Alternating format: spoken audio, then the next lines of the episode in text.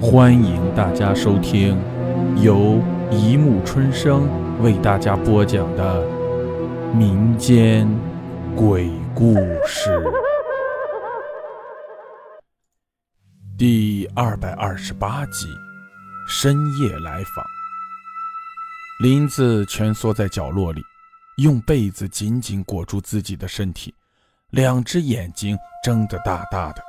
为的是能把从墙角出发的九十度视野中所有已发生和将要发生的事，在第一时间看得清清楚楚。突然，一阵刺耳的铃声响起，林子随之神经质的全身痉挛起来。手机又响了，让我们拨回时钟，看看到底发生了什么。这是一个值得庆祝的日子。就在林子累死累活的忙完了一天的工作，终于可以和朋友们去放松一下的时候，他惊喜地发现自己上周丢失了的那部时尚手机，竟然完好无损地躺在酒吧的桌子上，就像是一个小孩子乖乖地坐在幼儿园的秋千上，等着妈妈来接他似的。为此，林子和朋友们还吃了一顿，以示庆祝。狂欢一直持续到深夜，所以他到家的时候已经快十二点了。说实话，现在的林子也只能用“活着能走”这样的字眼来形容。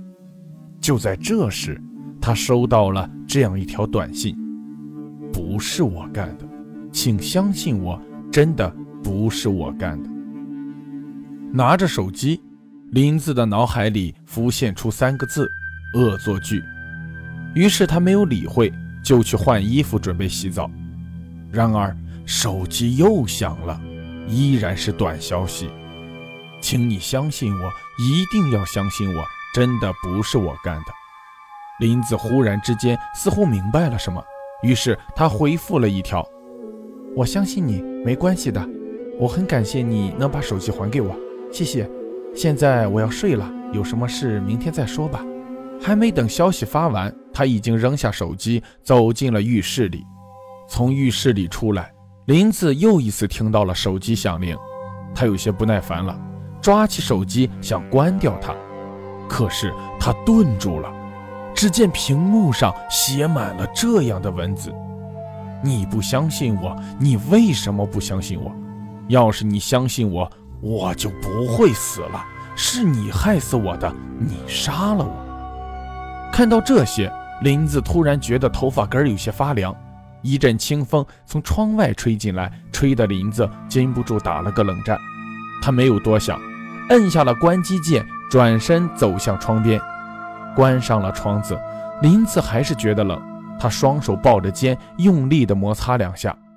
可是事与愿违，这么做非但没有起任何作用，反而使他的冷一下从头顶直冷到脚底。他猛地转过身，屏住了呼吸。就在一分钟前，他确实听到了关机的声音，可是现在铃声却像幽灵般的回荡着。林子不觉有点毛骨悚然。他不知道自己为什么会慢慢走向那可怕的铃声，但他确实这么做了，而且他觉得自己的手像是正被谁抓着似的，不由自主地拿起了手机。可是瞬间的理智恢复，让他的拇指再次用力地按下了关机键。怪事就在这时发生了，手机没有被关掉，取而代之的是那一片片不断重复的信息：“你为什么不相信我？是你害死我的。”林子开始意识到自己在害怕，恐惧的意识猛醒，令他的全身不由颤抖。他本能的一把薅下手机上的电池，然后甩开它，飞快地窜上床，用被子紧紧地卷住自己的身子。昏黄的灯光下，屋里的一切突然变得如此陌生。他甚至感觉不到空气的流动，静，像是一个具体有形的怪物控制了所有。林子生平第一次感到如此的不自在。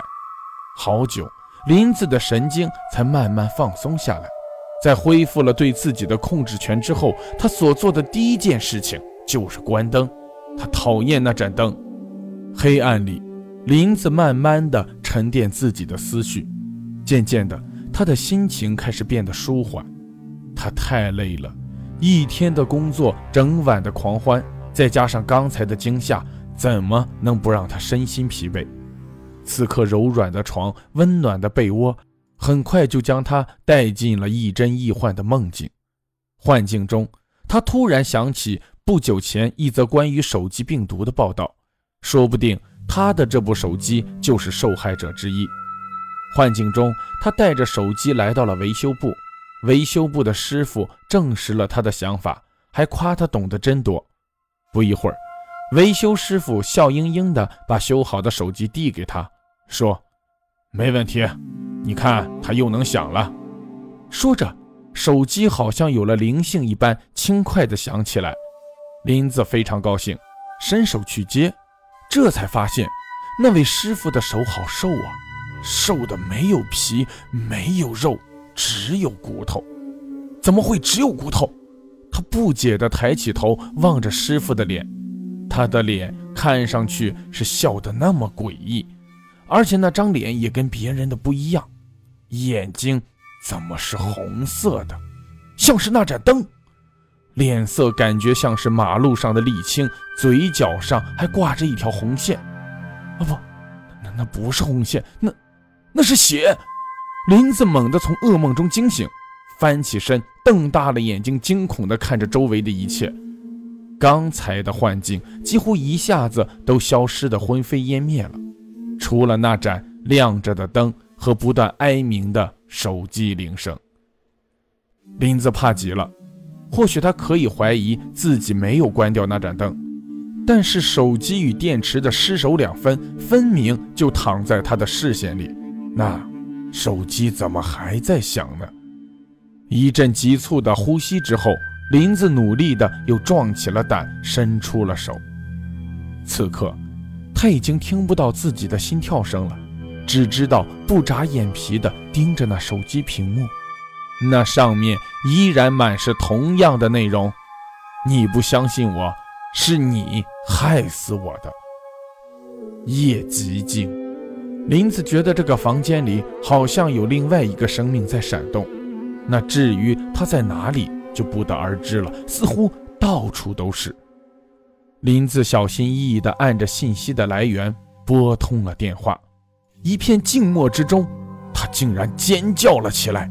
那叫声撕心裂肺般穿透了他的肉体，吓坏了他的灵魂。他触电般的收住了声，又是一片寂静中。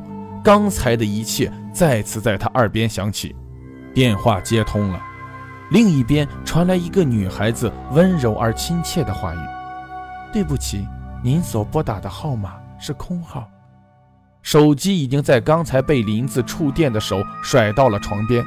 经历了这次震动后，他似乎变得老实了一点，脸朝下静静地躺着。林子依然紧紧地盯着他，突然。他看到了一件非常可怕的事情，那种可怕的感觉令他窒息。他没有了心跳，感觉不到氧气，只知道自己在一点点的向那部幽灵手机爬去。离他越近，他的恐惧感就越强。直到他终于爬到了近前，恐惧已经从肉体到灵魂完全霸占了他。他开始尖叫，肆无忌惮的尖叫。与此同时，手机也尖叫起来。那盏恐怖的灯鬼火似的跳动着，就像是恶鬼的眼睛在地狱里忽明忽暗。电脑和电视也幽灵般的点亮了，伴着林子的尖叫声和手机的响铃声，一片一片的文字在屏幕里疯狂地滚动着。你不相信我，你害死了我，是你杀了我，把命还给我。清晨，一排警车停在林子家门前。昨晚，他的邻居报警说听到了一些奇怪的声音。等警察赶到的时候，发现林子跪在床边，嘴巴大张着，眼睛瞪得像是要把眼球挤出去似的，里面充满了血丝，脸色紫里发黑，手蜷缩的放在头上，头皮有破损的迹象，很明显是扯开的。床边还有一堆头发，那是他昨晚抓下来的。他就保持着这个姿势僵在那里已经一夜了。根据法医分析，林子的死亡时间约在凌晨三点半左右。从他死后留下的表情和动作，可以推断出他在临死前一定看到了某种极可怕的东西，正是那东西要了他的命。怎么样？刑警队长问道。法医说他体内的肾上腺素极高，许多器官都有内出血的症状。换句话说，他是被吓死的，而且都被吓破胆了。一个刑警介绍说：“是吗？”队长深吸了一口气，很怪。他到底看见什么了？鬼知道。刑警摇了摇头。哦，对了，还有一件事很可疑。什么？在他的遗物里有一部手机，电池电量为零，内存里没有任何信息。这有什么奇怪的？那手机里没有卡，我们到处找了也没找到。可是，在插卡的地方有一滴已经干了的血迹，经鉴定，那不是死者的血，那是谁的？不知道。不过法医说，那血已经干在那儿快一个星期了。好了，故事播讲完了，欢迎大家评论、转发、关注，谢谢收听。